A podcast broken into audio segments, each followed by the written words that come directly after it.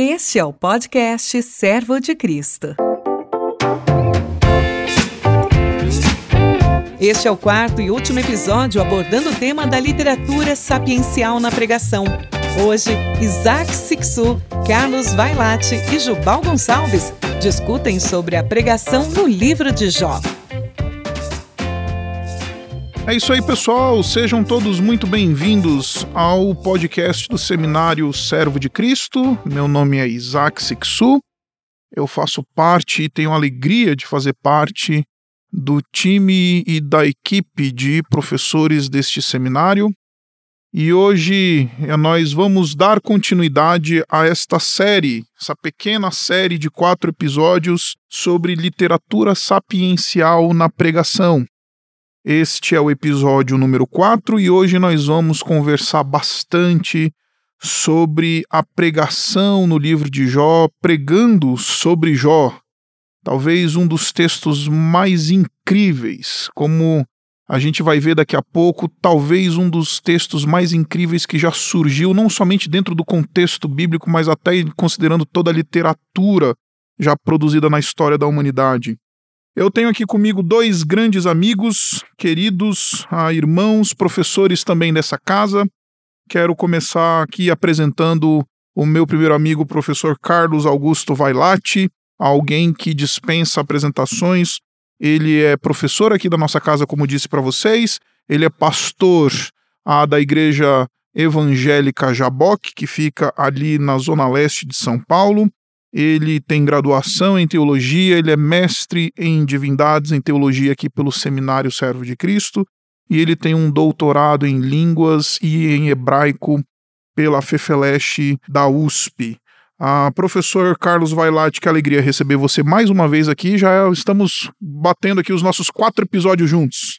É verdade, Isaac. Para mim é um prazer, uma satisfação, uma alegria, uma honra. É muito bom aqui poder rever o irmão, saber que você está bem e conhecer aqui pessoalmente o querido irmão Jubal, reverendo Jubal. É, é uma alegria estar aqui. É, também dou as boas-vindas aos queridos ouvintes desse podcast aqui promovido pelo Servo de Cristo. E que Deus, mais uma vez, como tem feito, né, a nossa súplica para que Ele graciosamente nos abençoe durante a nossa conversa, o nosso bate-papo, que seja instrutivo e que seja para a glória de Deus. Obrigado, Isaac. Obrigado, Carlos. Eu também tenho aqui comigo, como já falou o nosso querido professor Vailate, o professor Jubal Gonçalves. Ele é pastor, reverendo presbiteriano na Igreja Presbiteriana do Brasil, ali em Poá, uma igreja que pertence ali ao Presbitério do Alto Tietê. Ele é graduado em teologia, ele tem mestrado em teologia pastoral com ênfase em pregação pelo Centro Presbiteriano de Pós-Graduação Andrew Jumper e ele está concluindo agora o seu programa de doutorado em ministérios aqui no Seminário Servo de Cristo. Ele é professor daqui da casa na área de pregação. Enfim, alguém que, enfim, tem muitos adjetivos que eu poderia dar aqui, querido professor Jubal. Que alegria encontrar você aqui hoje para mais esse episódio. E o miserável pecador, né? que alegria, alegria minha é, fazer parte desse time Seminário Teológico Servo de Cristo é diferenciado, é uma escola que alia muito bem é, ortodoxia e praticidade, piedade e academicismo, né? E estar aqui com vocês é um prazer, né? É bom andar com gente boa, gente inteligente, gente crente. e espero que a nossa conversa seja instrutiva para aqueles que nos ouvem também. Que joia, meus amigos, que alegria mais uma vez ter vocês aqui conosco. Queridos, hoje nós temos então aqui um, um desafio. Estávamos falando aqui fora da gravação que este episódio vai render, porque, bom, o livro de Jó é talvez uma das grandes pérolas que nós temos na escritura. Então, pregar o livro de Jó não somente deve ser encarado como um, um, uma tarefa que devemos realizar com diligência, mas também como um grande privilégio, né? De poder abordar tanta coisa linda que nós encontramos, tantas pérolas divinas da sabedoria de Deus, do próprio Deus, reveladas no texto do livro de Jó. Querido professor Carlos Vailate, por favor, nos introduza agora ao livro de Jó, visto que nós estávamos falando agora há pouco domingo, né? Anteontem você estava pregando sobre o livro de Jó, então tá tudo aí na mente já, tá tudo fácil. É verdade, Isaac. Obrigado aí pela gentileza, né, de poder dar essa abertura, essa introdução. Sim, eu brincava agora conversando com, uh, só para os ouvintes saberem, os queridos colegas aqui, o pastor Isaac, o reverendo Jubal, que eu preguei literalmente uma hora e meia agora no domingo, sobre o tema uh, a adversidade e a prosperidade de Jó, com base em Jó capítulo 1, versículo 1 até o capítulo 2, versículo 10. Quase mata os irmãos lá de tanto pregar uma hora e meia, né? Mas você é um bom pregador, o pessoal te aguenta. Eu é, mataria minha igreja se eu fosse fazer isso, entendeu? minha, minha igreja me aguenta no máximo 45, 50 minutos estourando. Ai, ai, isso é gentileza sua, viu? Eu que vivo lá que sei disso. Mas é, é, algo interessante é o seguinte, que o livro de Jó, ele é importante não apenas porque ele trata do tema, um dos temas centrais dos seus 42 capítulos, que é o tema do sofrimento, e, sobretudo, é, o porquê de o justo ou justos sofrerem, tendo como personagem central, humano neste caso, Jó. Em termos de, é, é, digamos, de gênero literário, o livro de Jó tem sido entendido, claro, como uma literatura de sabedoria, uma literatura sapiencial, Outros usam uma terminologia mais contemporânea, eu até sou propenso, de certa forma, a concordar com ela, no sentido de ver Jó como uma teodiceia. Isto é, uh, o termo teodiceia, embora cunhado recentemente, no século XIX, pelo alemão Gottfried Leibniz, é, ele, o termo teodiceia ele aponta para a justificativa de Deus, isto é, como justificar a, a presença ou a existência de um Deus que é todo amoroso, todo poderoso, soberano, todo gracioso, como a Bíblia diz que é, como os cristãos acreditam, diante de tantos males e sofrimentos no mundo. Como hum. podemos trabalhar essa equação? E Jó, de alguma forma, ele vai nos ajudar, se não dando uma resposta clara e objetiva, irá nos ajudar a trabalhar essa questão. Mas o livro de Jó, ele exerceu e exerce influência não apenas uh, sobre leitores e incontáveis gerações de ouvintes ao longo de toda a história. Uh, o livro de Jó também é importante, uh, como nós podemos ver, pela influência que ele exerce no contexto, me permitam usar essa terminologia, secular, quer dizer, não hum. cristão. Né? Hum. Então, por exemplo, nós vamos ver a influência que Jó exerce Uh, na literatura, nós verificaremos isso, por exemplo, ali no poema Fausto do alemão Goethe. Hum. E também vamos verificar que Jó exerce uma influência importante nas artes, como, por exemplo, nas ilustrações do pintor inglês William Blake, que acaba é, desenhando ali muitos retratos é, envolvendo Jó, seus sofrimentos, seus dilemas e assim por diante. E de uma forma, em contextos mais recentes, vamos ver, por exemplo, Jó exercendo, o livro de Jó exercendo influência no cinema, como por exemplo no filme Um Homem Sério, dos irmãos cineastas norte-americanos, os judeus Joel e Ethan Cohen. Então, Jó é muito importante pela sua grande influência, influência esta destacada pelo Isaac aqui muito bem no início. É um livro que os estudiosos, os teólogos, os tradutores é, percebem que ele é de difícil tradução, nós temos muitos termos, com perdão pela, pelo teologuesa aqui, muitos termos que são raros, os chamados rapax legomenoi, né? Uhum. aquelas palavras ou expressões raras em Jó. É, é um livro muito complexo nesse sentido, mas é um livro que tem sido um bálsamo para a alma de pessoas que sofrem desde sempre. Eu não sei se esse seria um momento propício, Isaac, de repente, só para a gente ambientar um pouquinho o Jó, e eu passo já a bola para o querido Jubal, é, para vocês aí. É, nós não sabemos quando o livro de Jó foi escrito, nós não temos esta informação. A, a tradição judaica, ou parte dela, vai atribuir a autoria do livro de Jó a Moisés.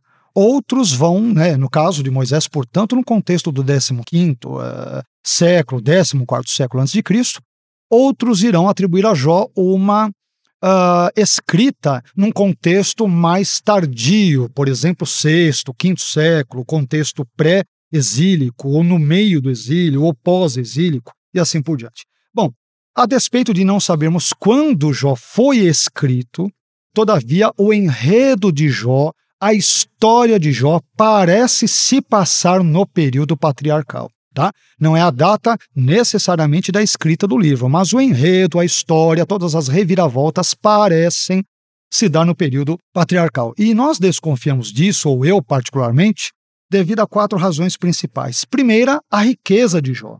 Né? A maneira como a, a riqueza de Jó é descrita, ele tem 11.500 animais, ele tem muitos empregados, ele era o homem mais rico ali do Antigo Oriente, e se existisse a lista Forbes na época, ele estaria no topo dessa lista. Ele era o Elon Musk daquela época, né? Certamente.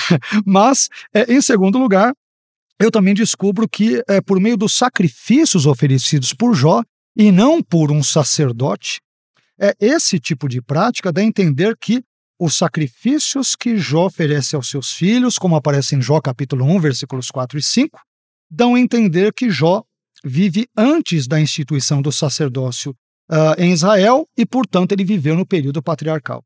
Um terceiro argumento envolve a longevidade de Jó.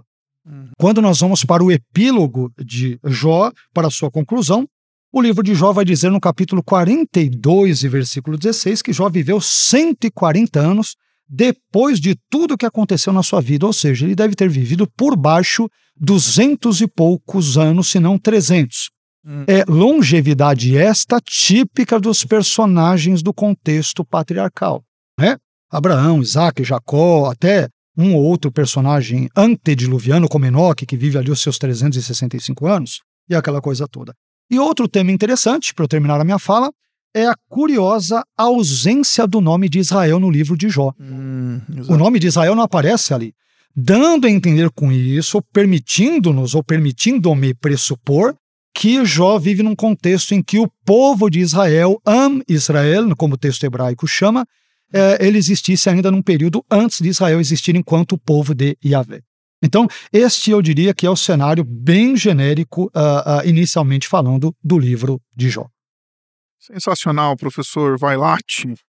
Não é à toa que ele é um dos nossos especialistas na área de Antigo Testamento aqui na nossa escola. Junto com Isaac, né? Ah. Com outros colegas professores, e o Jubal em outras áreas o também. O Jubal também, o Jubal está aqui.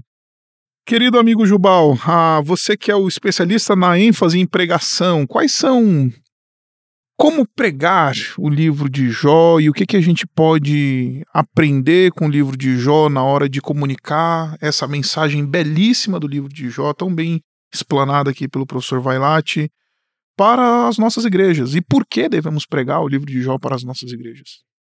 Trata-se de um livro de sabedoria, ou seja, a palavra de Deus ela precisa ser colocada em prática. Uhum. A gente não aprende teologia meramente para para dizer que a gente sabe.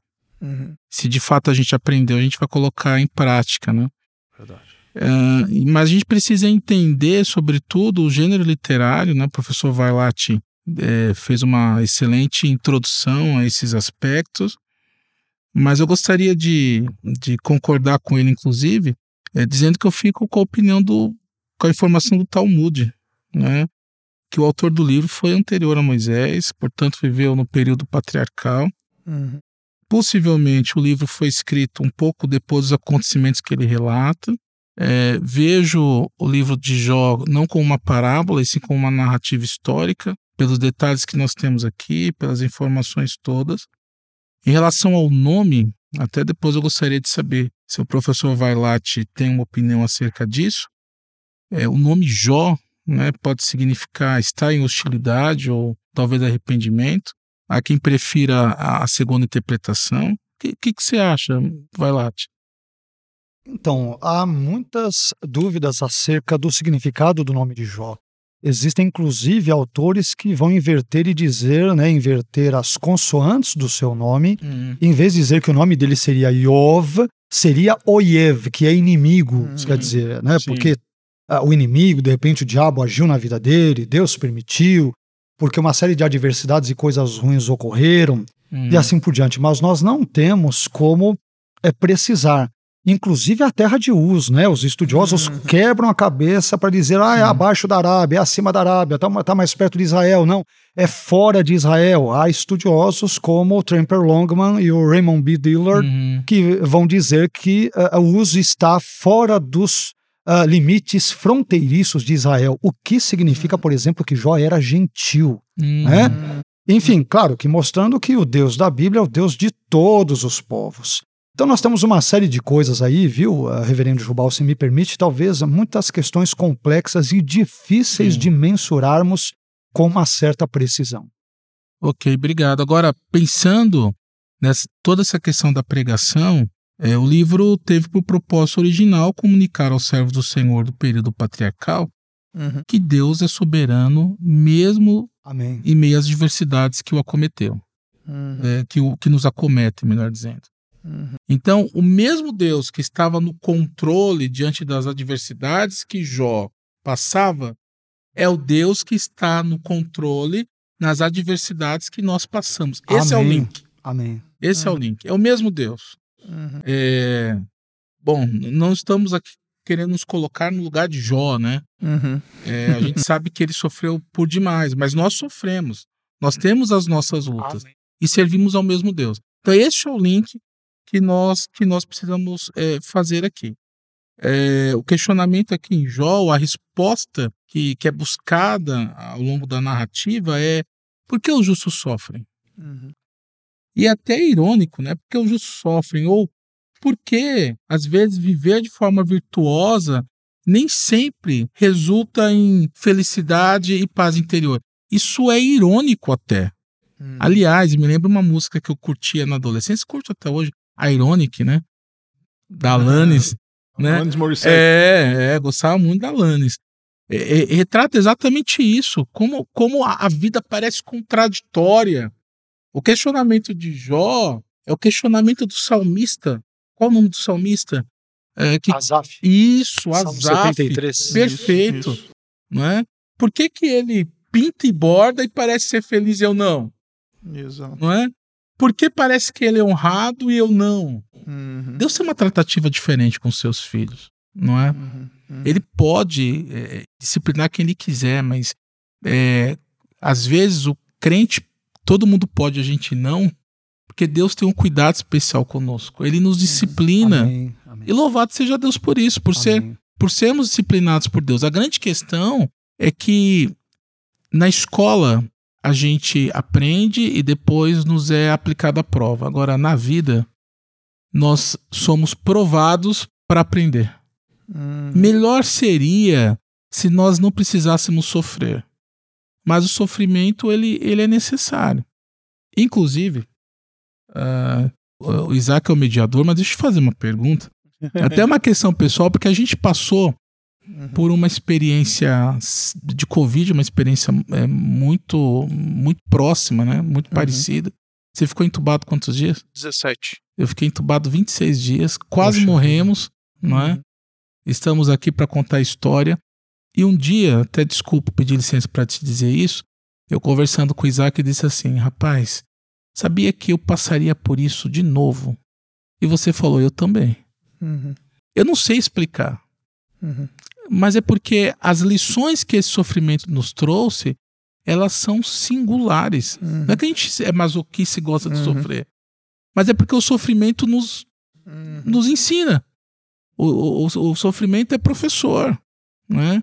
E aí, o livro de Jó nos mostra que em meio aos nossos sofrimentos, em meio às nossas lutas e demandas, Deus está no controle. Deus é Uhum. Por mais que muitas vezes, eu tô quase pregando já. Por mais que muitas vezes nós achemos que Deus esteja ausente. né? Então esse é o link. E é por Uhum. aí que a gente deve expor o texto de Jó. Joia, Jubal. Bom, acho que para a gente dar, enfim, sequência aqui ao nosso, ao nosso bate-papo sobre o livro de Jó, ah, eu acho que seria importante a gente desmistificar algumas interpretações erradas que nós vemos muitas vezes, nós temos muitas vezes do livro de Jó, né? Todo mundo acha que o livro de Jó é sobre se Jó vai se guardar piedoso ou não, né? Todo mundo o pessoal parece que lê o livro de Jó meio que torcendo pelo Jó. Aguenta as pontas aí, Jó, aguenta aí e tudo mais. Mas não, porque se esse é o grande dilema do livro de Jó, o dilema acaba nos versos iniciais, quando o próprio Deus diz que ele de fato é um homem piedoso, né? É homem é, reto, íntegro, que se desvia do mal e que teme ao Senhor. Essa é a definição que o próprio Deus fala dele, né? Então, se o grande dilema do livro de Jó é se ele é um homem piedoso de fato, acabou no capítulo 1. Então, é, é, é, muita gente prega o livro de Jó, ensina o livro de Jó sob essa perspectiva de você meio que se guardar piedoso no meio do sofrimento, mas essa é uma leitura não é herética, mas ela é substancialmente rasa, né?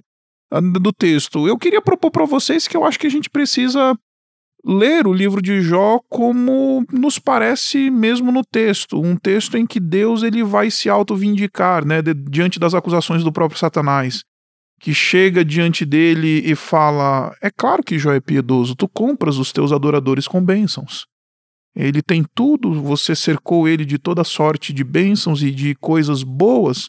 É óbvio que ele vai ser piedoso. Satanás quase diz: até eu seria, né? Uhum. Então, é, é, é, nos parece que o grande drama, ou, ou a, o grande dilema do ponto de vista teológico do livro de Jó é Deus ser acusado de um comprador de adoradores com bênçãos, né? Que vai bater visceralmente na chamada teologia da prosperidade de hoje e tudo mais. Eu queria ouvir vocês. Então eu acho que Deus ele é acusado e eu acho que isso é que dá origem ao livro de Jó e que abre, de fato, levanta a caixa, abre a caixa de Pandora, por assim dizer, dentro do livro de Jó e, inicia todo o drama, né? Carlos, o que, que você teria a dizer sobre isso? Uh, eu acho que a sua leitura ela é bem interessante, né? E é possível, sem dúvida, viu, Isaac? É, eu, porém, assim, na minha maneira de entender o texto, como Jó é um livro uh, sapiencial, sobejamente isso é conhecido, nós já mencionamos isto uh, aqui, por exemplo, hoje, é um dos temas centrais da literatura sapiencial é a chamada teologia retributiva, hum. né? Uh, talvez que poderíamos, assim, a grosso modo, explicá-la ou compará-la em, por, em português com aquela expressão que nós muito usamos, que é a que se faz, a que se paga. Uhum, uhum. E Jó, no seu introito, ele já desmente esse tipo de possibilidade. Uhum. Porque ele já hum. apresenta Jó como alguém reto, sincero, temente a Deus e que, enfim, se desvia do mal. Como se o autor do livro de Jó, Jó é uma obra anônima, não sabemos quem é o seu autor, Jó é o nome do personagem central, mas como se o autor estivesse dizendo: olha, se preparem com aquilo que vai acontecer com esse sujeito. Uhum, e cuidado, uhum. como se ele estivesse advertindo-os, para não pensarem que tudo, todos os perrengues, adversidades e angústias pelos quais ou pelas quais Jó passará, são frutos da sua impiedade, porque esse homem é reto, sincero, temente a Deus e se afasta do mal. Ou seja, ele não está colhendo nada que ele plantou, ele é um homem uhum. íntegro. Uhum. Então, é, a teologia retributiva é uma das teologias presentes em toda a literatura sapiencial, ela está presente em toda a Bíblia. Uhum, né? uhum. Ela está presente, por exemplo, na fala de um discípulo lá no Novo Testamento de Jesus, em João capítulo 9, e eu tenho a impressão que talvez esse discípulo não me estranharia se fosse Pedro, né? Uhum. Quando ele olha para aquele cego de nascença e fala: Senhor, quem pecou, ele ou seus pais, para que nascesse cego? A mentalidade daquele discípulo era a mentalidade da teologia retributiva presente em toda a Bíblia, em todo o Antigo Testamento. Né? Então, na uhum. cabeça dele, se alguém está experimentando algum mal ou males na vida, esta pessoa está simplesmente colhendo o que plantou. Em bom português, ela tem culpa no cartório. E Jesus corrige esse hum. exagero teológico quando ele diz: nem ele pecou nem seus pais, mas foi assim para que se manifeste nele, através dele, a glória de Deus. Né? Então, nem sempre a Bíblia, é, esse é um dos grandes enigmas, um, um dos uhum. grandes mistérios de Jó.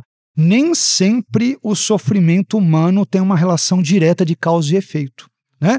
Ah, você foi atropelado, não deu dízimo na igreja, é. tratou mal o pastor Isaac, pisou ali no calo do uh, reverendo Jubal. Isso, foi isso mesmo, foi né? por isso. Foi e assim isso. por diante. Então, não é? então, não, não há uma relação direta de causa e efeito. Muitas vezes nós experimentamos males e sofrimentos por razões que nos são desconhecidas, que é o caso de Jó. Né? Uhum. Né? Jó, se você pegar dos capítulos 1 até o capítulo, capítulo 1, versículo 1 até o capítulo 2, versículo 10, nós temos dois cenários que alternam. A capítulo 1, versículos 1 a 5, a cena se passa na terra. Uhum. Capítulo 1, versículo 6 em diante, se passa no céu, volta para a terra, volta para o céu e vai para a terra de novo. Exatamente. E Jó não está nem aí para a hora do Brasil, como diria o outro, ele não sabe o, o tá diálogo que Deus está tendo com o diabo. Uhum, uhum. Né? Ele não entende nada. Tanto não entende que ele, claro, Jó não tinha como nós temos, eu diria, a nossa mentalidade helênica, ocidental, uhum. cartesiana uhum. e tal. Ele nem vê o diabo em nenhum momento na cena. Ele só uhum. vê Deus. Uhum. O Senhor deu, o Senhor o tomou, bendito seja o nome do Senhor. O que é verdade é evidente, mas mostra-nos também, por parte do personagem Jó, da sua esposa, que a tradição chama de Citis, né? Uhum. Uh, e os seus amigos, ele faz Bildade, Zofar, depois o mais jovem Eliú, nenhum deles tem noção de que Satanás está presente nos acontecimentos. Uhum. Eles não veem. Então, é, é, nós temos uma, um privilégio em comparação com o Jó, porque nós sabemos de coisas que o Jó, Jó não sabia. Exatamente. Porque Jó não leu o livro de Jó. Exatamente. É. Esse é o detalhe. E isso é fenomenal, Carlos, porque isso acaba com essa teologia que justamente eu estava tangenciando Perfeito, aqui, Isaac. que tudo é culpa do encosto, Exato. tudo é culpa de Satanás, ah, tudo é o mal ele, ele, ele está sempre externo a nós e nós somos meras vítimas e a gente. O mal não é autônomo. É... Né? Se ocorre é porque Deus o permite. Exatamente. Então, então assim, eu acho que isso que você está falando, Vailate, é muito precioso para os nossos dias, porque na nossa caminhada pastoral, você certamente vai ter N exemplos, como também o Jubal vai ter N exemplos de pessoas que nos procuram na igreja e falam, pastor, o que, é que eu fiz, né? É, é Verdade. É, onde é que eu vou, onde é que eu tiro esse encosto da minha vida? Não, mas tu traiu a tua mulher porque o teu negócio é lascívia, não é, não é o satanás que tá, entendeu? Não é culpa de satanás, né? Eu costumo dizer que a gente bota tanto na conta de Satanás que Satanás tem até algumas contas aí para pagar Exato. que nem dele é, né? Espírito de adultério, é, espírito de preguiça. Exatamente. Então a preguiça eu tiro das minhas é. costas e é tudo culpa do diabo. Aí é muito fácil. É né? muito fácil. É uma, uma, maneira de se eximir de responsabilidade, né? Perfeito. Né? A, a, espiritual e tudo mais. Enfim, a, porque o justo sofre. Essa é uma uma grande angústia do texto. Como você falou, bem, você tem essa chamada teologia retributivas aparecendo de maneira bastante preponderante dentro do texto, mas nós também temos essa discussão: como pode o justo sofrer se há um Deus que está controlando, que é bom e justo e todo-poderoso, controlando todas as coisas, que inclusive Correto. o próprio Satanás, usando a linguagem de Martinho Lutero, é o Satanás de Deus e só vai onde Deus acha que ele deve ir. Perfeito. Então, é, talvez esse seja, essa seja talvez a grande pergunta de um milhão de reais, né, do livro de Jó. Como é que a gente começa a responder essa pergunta é. dentro do texto, Jubal? Ah, aliás, a dor é nossa amiga, né? Sim. Resgate tem uma música bem legal. A dor, alguma coisa assim, bem, bem joy. Como é bom pensar teologicamente com vocês, sabe? É, diante de tudo isso que a gente está conversando, claro que em última instância o sofrimento é culpa do pecado, né? Em última instância, do pecado original. Mas aquilo que o Valat coloca como, mas não necessariamente é por conta de um pecado específico. É, e aí a grande lição é que Deus é Deus, ele faz o que quer, quando quer. É, ele se defende, mas não que ele precisasse se defender. Uhum. O Senhor é que ele vindica a sua honra diante uhum. das acusações feitas para o louvor da sua glória. Uhum. Amém. E para ensinar que ele é soberano em meio ao caos e que ele está no controle de todas as coisas. Uhum. E, e, e as, as, pitadas de ironia desse texto eu, eu, acho fantástica. Por exemplo, lá em Jó, no capítulo 38, o verso 4, né? Ele diz assim para Jó: Onde estavas tu uhum. quando eu lançava os fundamentos da terra? Uhum. Bobinho, você está querendo me ensinar? Uhum. eu sei onde isso vai chegar, eu sei, eu sei o fim da história. Uhum. Eu tenho poder para lidar com as uhum. suas demandas. Fica quietinho aí, abaixa a bola. Né? Dízimo, se tens entendimento. Uhum. Quem lhe pôs as medidas, se é que o sabes, ou quem entendeu sobre ela o cordel, e assim por diante. Né? Então, é, é, a, grande, a grande questão é que Deus vindica a sua honra para louvor da sua glória, mas para ensinar que Ele está no controle uhum. de todas as coisas. Uhum. Agora, o sofrimento é necessário. Infelizmente, ele é necessário e ele é, e ele é importante. Daí a nossa empatia e o nosso entusiasmo quando nós nos deparamos com a história de Jó. Uhum, não é? Uhum. Em saber que o Deus que nós servimos é o mesmo Deus que ele servia. Amém. Que ele controla todas as coisas. Acho que a única, a única, não vou nem chamar de correção, mas mudança que eu faria na, nessa sua expressão necessária, eu diria que o sofrimento é inevitável, né? Depois que saímos e passamos a viver a leste do Éden, o sofrimento ele é inevitável, né? Carlos, ah, Jó teologizou, teologizou com seus amigos teólogos, o Elifaz, o Bildade, o Zofar. Ele buscou perguntar por quê, até como falou o Jubal, Deus chama ele fala assim: agora vamos brincar. Botou o, o professor Luiz Saião, ele gosta de dizer que Deus botou Jó para assistir o Discovery Channel. e aí chamou ele e falou assim: Eu vou te fazer um monte de perguntas e você vai me responder. Onde é que você estava no dia que eu lancei os fundamentos da Terra? Por acaso você é bom de dominar o caos na figura do Leviatã e do Behemoth? Por acaso você. Onde você estava quando eu decidi pesar né, as nações como um efa na minha mão e tudo mais? É, e ele vai botar o Jó para ver a criação, né? Para ver as coisas que Deus faz que transcendem o próprio Jó e tudo mais. E, e, e, me parece que essa, esse movimento de Deus em, em, em, até humilhar Jó nesse sentido, mostrar e revelar a sua pequenez, é, nos parece que diante do sofrimento a pergunta não é por quê, né, mas é acerca de quem ou quem que eu vou ver né, nesse processo todo do sofrimento. O que, que você teria a dizer sobre esse, esse dilema de Deus vir corrigir as grandes perguntas que Jó faz no texto e tudo mais? A sua abordagem é muito boa, o Isaac, muito perspicaz, é, muito correta, eu diria, né? E, e muito interessante para a nossa conversa pelo seguinte. É curioso, e também pegando um gancho um pouco na fala do Jubal, a ideia da ironia, o conceito de ironia e tudo, é interessante que nós vemos uh, no início da narrativa, ali no, no primeiro capítulo, Deus falando com Satanás, tendo todo aquele diálogo, mas, curiosamente, Deus só vai falar com Jó no capítulo 38, como você bem Exatamente. colocou. Durante uhum. 37 capítulos, e o livro tem 42, uhum. na maior parte esmagadora do tempo, Evidentemente, não sabemos quanto tempo transcorreu entre o capítulo 1 até o 38, quando uhum. Deus rompe o silêncio para conversar com Jó. Mas esse é um primeiro ponto interessante: o silêncio ensurdecedor de Deus uhum. diante do sofrimento atroz de Jó. Uhum. É? E para quem sofre, é, uma das coisas é, piores, e vocês tiveram experiência, ambos agora, infelizmente, desagradáveis, mas que uhum. tiveram a sua pedagogia, como o Jubal muito bem colocou, né? Ou seja, o sofrimento também possui um caráter pedagógico.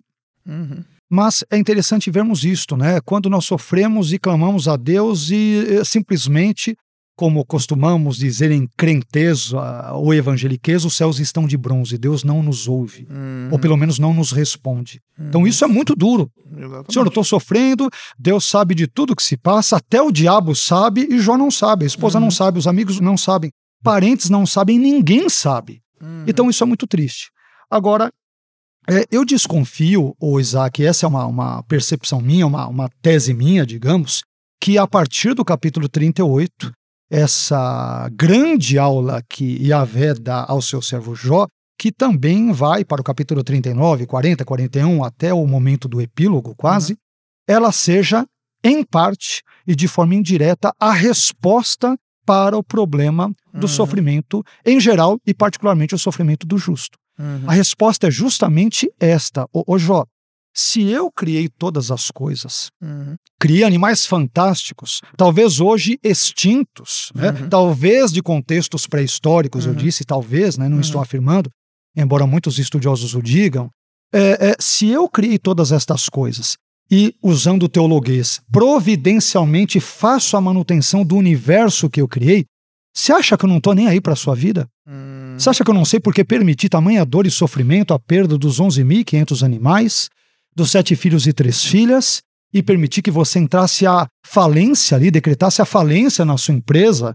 Você acha que eu não sei mesmo? Eu que criei todas as coisas e as sustento com o meu poder? Então, eu creio que aí nós temos uma é, resposta, é, ainda que indireta, não é uma resposta objetiva ao problema de Jó, mas uma é, resposta, é, talvez genérica, pelo menos a partir da minha percepção do texto, que nos ajuda a, a lidarmos com os problemas, dilemas, né, crises existenciais, uma expressão muito uh, da moda né, no nosso contexto, é diante do sofrimento. Ou seja, eu posso não saber né, uh, uh, o porquê de Deus permitir tamanhos males, dores e sofrimentos na minha vida. Mas eu sei que Deus sabe por que os permitiu. E Ele é todo sábio. Ele é todo amoroso. Hum. Ele é todo justo. Os uhum. seus planos não possuem um mínimo de defeito ou erro. E, portanto, aquele que sabe de todas as coisas sabe, inclusive, por que permitiu que eu passasse por tamanhos males uh, na minha vida, ainda que tal conhecimento me tenha sido vedado.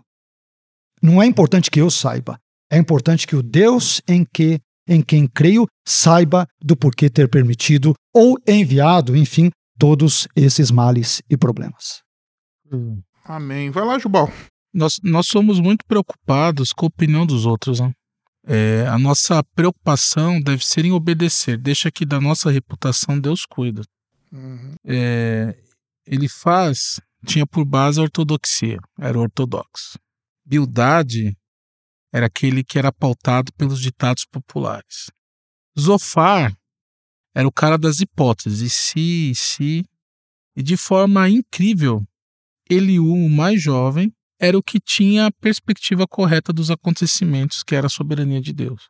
Era aquela pessoa que uh, qualquer um de nós talvez daria menor importância. Mas a preocupação não, não, não, deveria ser o que, que eles pensam, embora haja sabedoria na multidão de conselheiros, mas o que, que Deus está pensando. Verdade. É? Então, nós, eu acho que uma das lições é nós nos preocuparmos mais em obedecer do que necessariamente com a nossa é, reputação. E aí o professor Vailate falando da, do quanto o sofrimento é pedagógico, não só o sofrimento, eu acho que o silêncio é pedagógico, uhum. ou o suposto silêncio. A aparente inatividade de Deus é uhum. pedagógica. Uhum. Eu não sei é, quantos, se vocês possivelmente já usaram o silêncio para chamar atenção da uhum. igreja, para chamar a atenção dos alunos, né? Quando você dá aquela pausa e uhum. encara as pessoas assim, uhum. de forma pedagógica, é isso que Deus faz conosco. Né?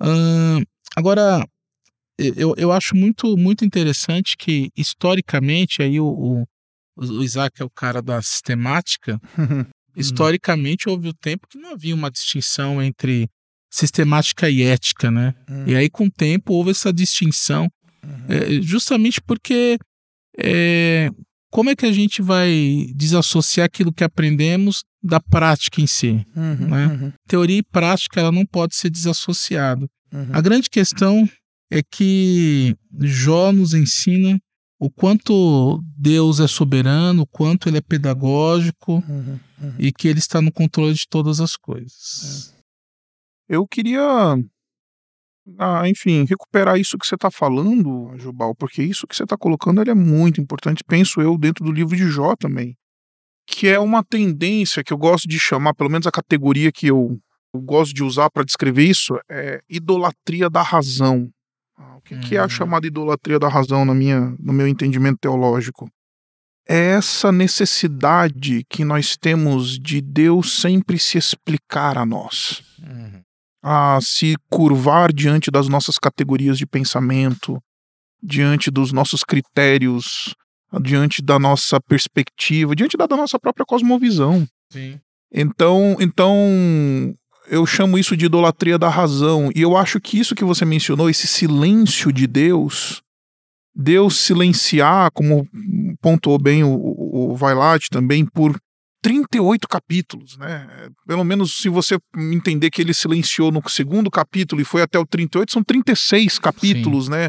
Deus está em silêncio, vendo lá os teólogos debaterem, uhum. discutirem a teologia da, da, da, enfim, daquilo que o Vailate colocou, né, dessa a reciprocidade, né, dessa, dessa eu tô querendo chamar de maldição hereditária, mas não é maldição hereditária, é a teologia da teologia retributiva. Da retributiva, isso, obrigado. A teologia retributiva e tudo mais. Aí eles discutem, ah, Jó ele é infiel, Jó tem que confessar os seus pecados. Não, Jó, veja bem, na verdade a vida é um grande mundo de altos e baixos e não sei o que e tarará. E discutem, discutem, discutem, discutem, discutem, discutem. O Jó reclama da severidade de Deus, o Jó reclama do silêncio de Deus, o Jó amaldiçoa o dia que ele nasceu e tudo mais.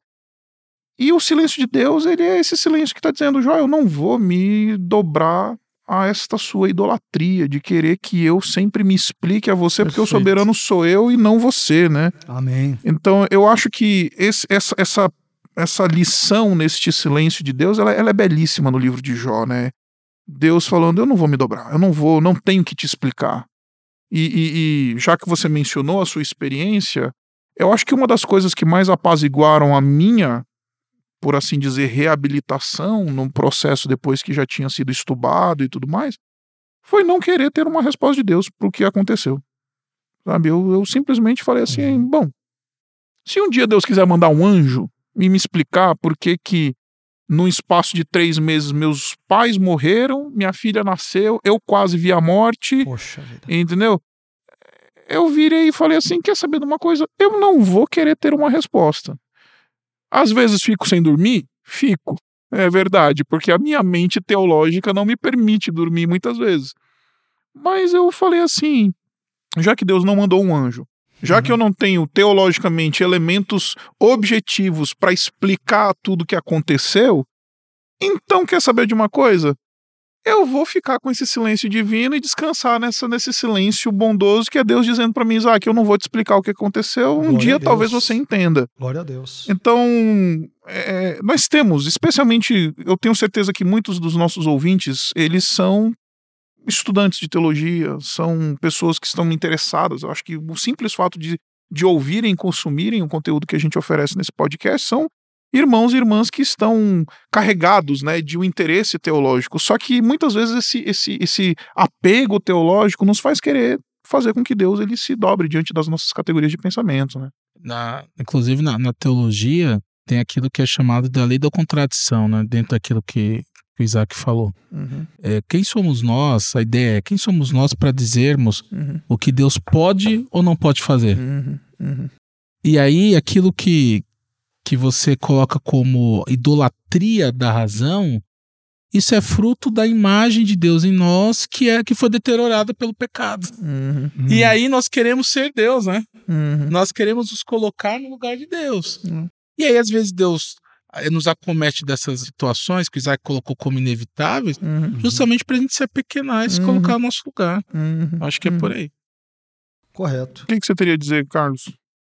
É, eu entendo que toda teologia ela sempre terá os seus pontos cegos, né? Uhum, É, aqueles temas, por exemplo, é, para os quais nós não temos respostas claras. Como aquela parte do nosso carro, né? De repente você está andando ali na rua e de repente vê um motoqueiro, alguém do nada, você não percebe porque nós temos aquele ponto cego ali naquele exato momento. Toda teologia tem o seu ponto cego no sentido de que, uma vez que é construída por homens e para homens, ela não vai abranger é, todos os elementos à exaustão teológicos, bíblicos e tudo. E, portanto, toda a verdadeira teologia deve conservar um elemento misterioso. uhum, Né? Daí o porquê eu, eu, de fato, concordo com a sua percepção e acho que a sua, de fato, a sua solução para estas situações todas difíceis, umas após as outras, as Uhum. quais te acometeram, a sua Uhum. família, né? Particularmente, ah, e que, de fato, é, é- é lamentável, é muito triste, mas os olhos da fé nos ajudam a enxergar isso de uma perspectiva positiva. uhum. Por mais que esteja, é, tenha doído e talvez ainda muito doa em você, Sim, né, Isaac? sim. Evidentemente eu não tenho como, ah, por exemplo, eh, eh, experimentar isso ah, no seu lugar, mas eu acho que é bem ousada e bem graciosa. Deus te deu Uhum. essa graça para Uhum, olhar ah, as coisas, esses acontecimentos por meio desse olhar da fé e que encara o silêncio de uma perspectiva positiva, uhum, não querendo exigir de Deus uma resposta uhum. para questões que ele poderia responder no instalar de Deus, mas simplesmente ele não quer responder. Exatamente. E aí, se talvez vocês me eh, permitam, eh, eh, tem uma ilustração que eu usei na minha, na minha pregação desse domingo agora passado, aliás, até conhecida, de certa forma conhecida, né? Que eu creio que tem tudo a ver com esse, com, com, com uma síntese genérica do livro de Jó. Uhum, Eu diria que Deus é, de uma forma bem geral e apenas de forma ilustrativa, é claro, ele é como aquele chefe que está no centro de controle operacional, por exemplo, do metrô de São Paulo, que fica, aliás, mais ou menos próximo daqui de onde nós Uhum. estamos, enquanto que nós somos como aquelas pessoas lá embaixo, por exemplo, no metrô. Então, dentro do metrô, estou me referindo, evidentemente, ao contexto do metrô da Uhum. capital paulista, quando nós olhamos para o mapa das linhas azul, amarela, lilás, prata, verde, vermelha, nós temos a impressão, por exemplo, de que uh, uh, os cerca de 101 quilômetros, talvez para ser mais preciso, 101,4 quilômetros é, de metrô, de linha metroviária que nós temos em São Paulo, parece que tudo está bagunçado e tudo está fora de lugar. Né? Uhum. Você olha para aquele diagrama ali no painel do metrô, é, é umas perninhas aqui para direita, para esquerda, para cima, para baixo, parece uma, uma aranha desenhada por uma criança de três anos, onde tudo está bagunçado e fora de, eh, de lugar. Mas quando você vai para o centro de controle operacional do metrô, você percebe é, que há uma lógica no porquê de o centro operacional dar o sinal verde para alguns metrôs, para alguns trens, o sinal vermelho para outros, uh, porque ele estaciona à esquerda alguns trens, à direita outros, porque interrompe o fluxo de outros, porque apaga a luz de outros e assim por diante. Então, se vocês me permitem, o mesmo acontece uh, guardadas as devidas proporções, é claro, com a nossa vida. Hum. Então, da perspectiva terrena, muitas vezes a nossa vida parece não ter o menor sentido. Às vezes a nossa vida parece estar totalmente bagunçada, parece que o trem vai descarrilar, parece, parece que tudo está fora dos eixos e assim por diante. Mas da perspectiva de Deus, citado várias vezes aqui como Deus soberano e de fato ele o é, da perspectiva de Deus, tudo está nos seus devidos lugares. Porque Deus está efetivamente no controle da história, está no controle da nossa vida.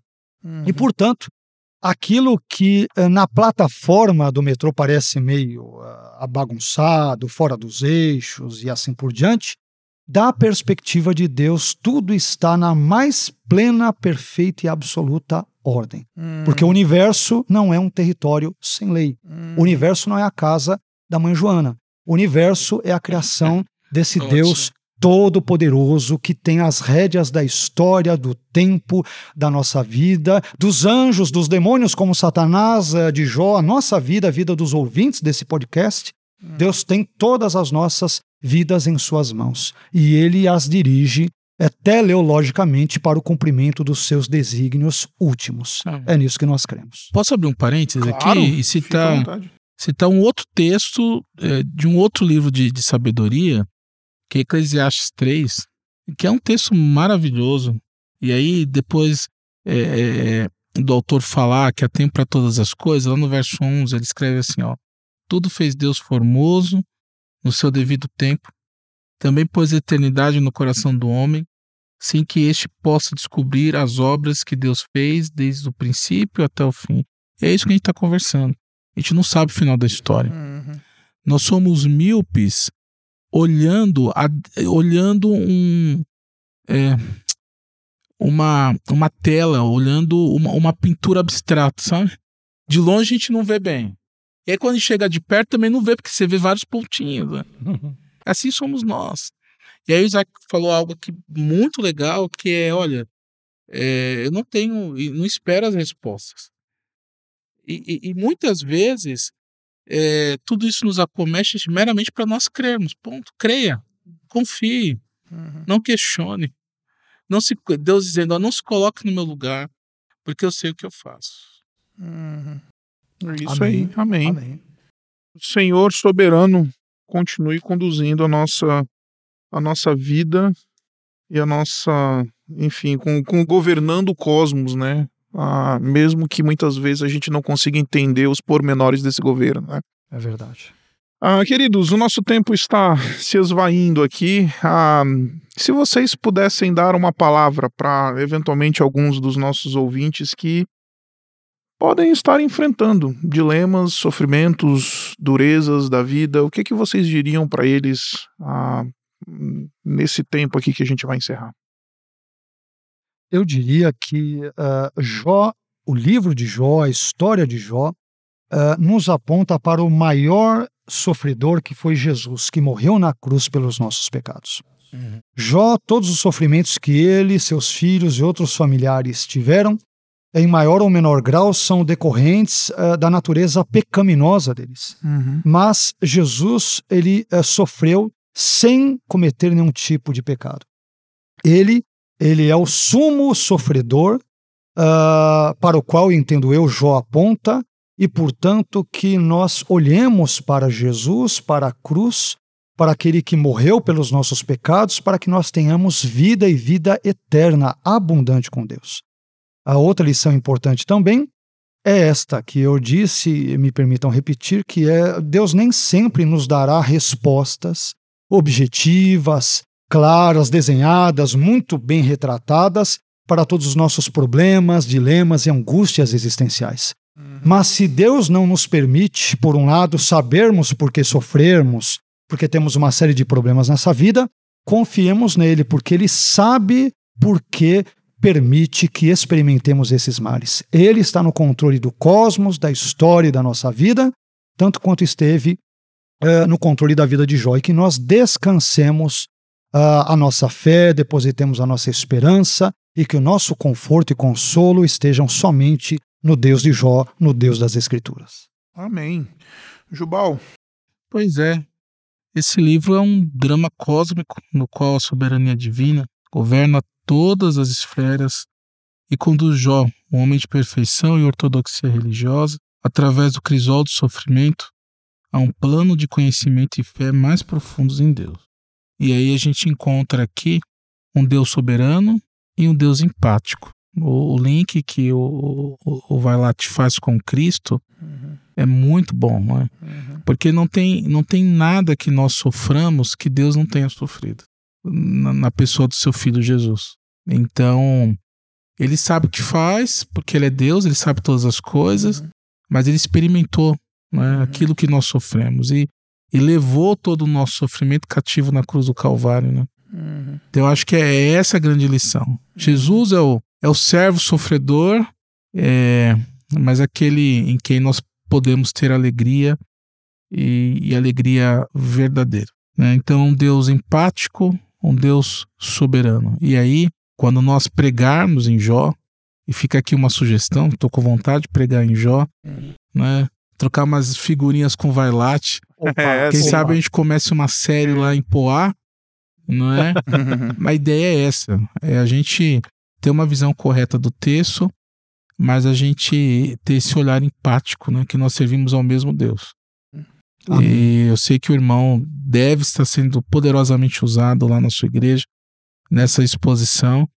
É, justamente por isso, né? Porque faz sentido. É. faz sentido. Abençoa, né? Exatamente. Bom, eu quero terminar ah, dizendo, talvez trazendo à memória dos nossos ouvintes o texto de Jó 19, 25, né? No meio do seu sofrimento, Jó diz: Porque eu sei que o meu redentor vive e que no fim se levantará sobre a terra. No meio do Perfeito. sofrimento, a expectativa de Jó era ver Jesus andando sobre a terra, o seu redentor se levantando, né? Ainda que ele não se levantasse, o redentor dele iria se levantar. Então, há um justo maior né, que, que sofreu. Há um justo perfeito que sofreu para que os nossos sofrimentos eles não caíssem num limbo de significado. Né? Glória né? a Deus, amém. Os nossos sofrimentos eles podem encontrar algum significado e alguma redenção, e toda a redenção, na verdade, no Redentor que se levanta sobre a terra, né? no justo amém. perfeito que se levanta sobre a terra. Amém. Gosto também de pensar na frase célebre, que já se tornou célebre aqui no Brasil, por meio de um livro de Nicholas Wolterstorff, ah, naquele livro que ele escreve lamentando a morte de seu filho. Ele diz assim: Olharei o mundo através das lágrimas. Pode ser que veja coisas que jamais veria de olhos secos. Amém. Então, a gente não pode desperdiçar as nossas lágrimas, né? Então, o que eu diria para os nossos ouvintes é: não desperdice as suas lágrimas, porque é possível que você veja coisas que jamais veria de olhos secos, e justamente é isso que Jó fala no final, Amém. né? Amém. Antes eu te conhecia só de ouvir falar, mas agora os meus olhos, que estão marejados de lágrimas, estão feridos, eles te veem. Amém. E Jó nunca deixou de sofrer. Ah, é, essa ideia que o pessoal fala por aí que, que, enfim, o cristianismo é uma proposta de triunfo, né, e tudo mais, que a gente não vai ter nenhum tipo de sofrimento eu costumo dizer que é verdade que Deus restituiu muita coisa a ele, mas alguém que perde dez filhos, ah, ele continua vivendo de luto porque filhos não são substituídos, né?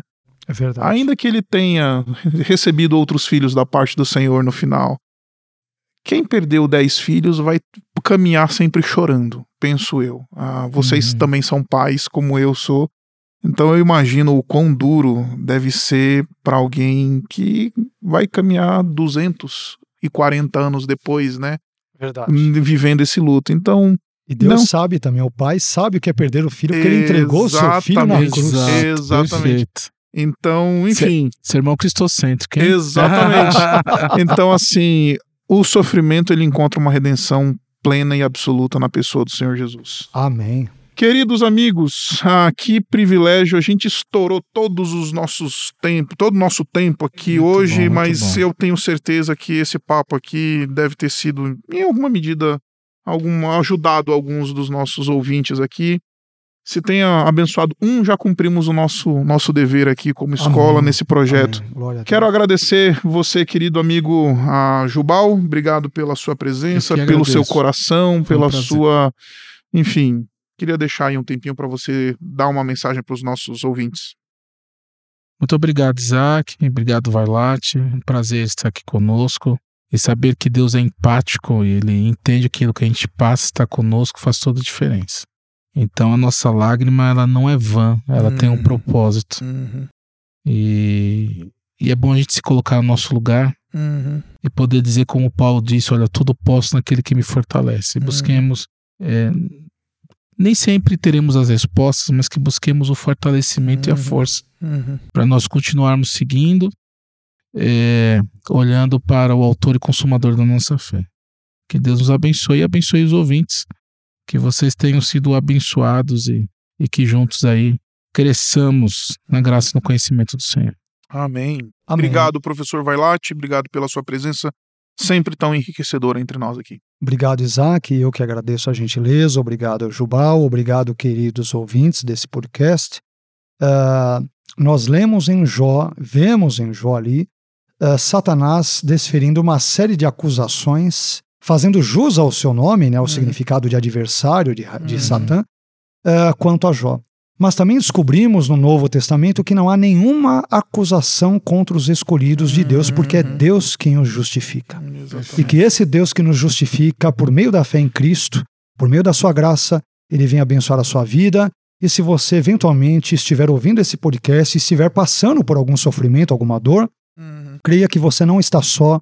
O Deus de Jó, o Deus das Escrituras, que ele ah, creia que ele está contigo, abençoando, entregue as suas dores, os seus sofrimentos a ele em oração e confie nele, porque ele é poderoso para graciosamente te abençoar e para passar eh, com você nesse vale difícil da vida. Que Deus abençoe a todos, em nome de Jesus. Amém. Obrigado, amigos. Eu quero falar com você que está nos ouvindo e dar um recado último para você, dizer que você é nosso convidado para conhecer o nosso seminário. Você pode entrar no nosso site, a servodecristo.org.br e você vai conhecer todos os programas que nós temos oferecidos, que são oferecidos aqui pela nossa escola, desde o nosso mestrado em, em teologia, os nossos programas na área de missão, os nossos programas na área de aconselhamento, o nosso doutorado em ministérios.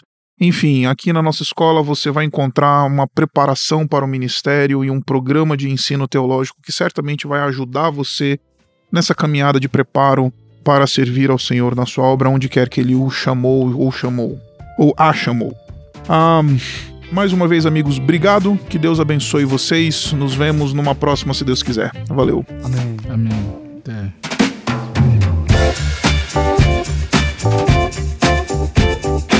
Você escutou o podcast Servo de Cristo. Para mais informações, acesse o site www.servodecristo.org.br.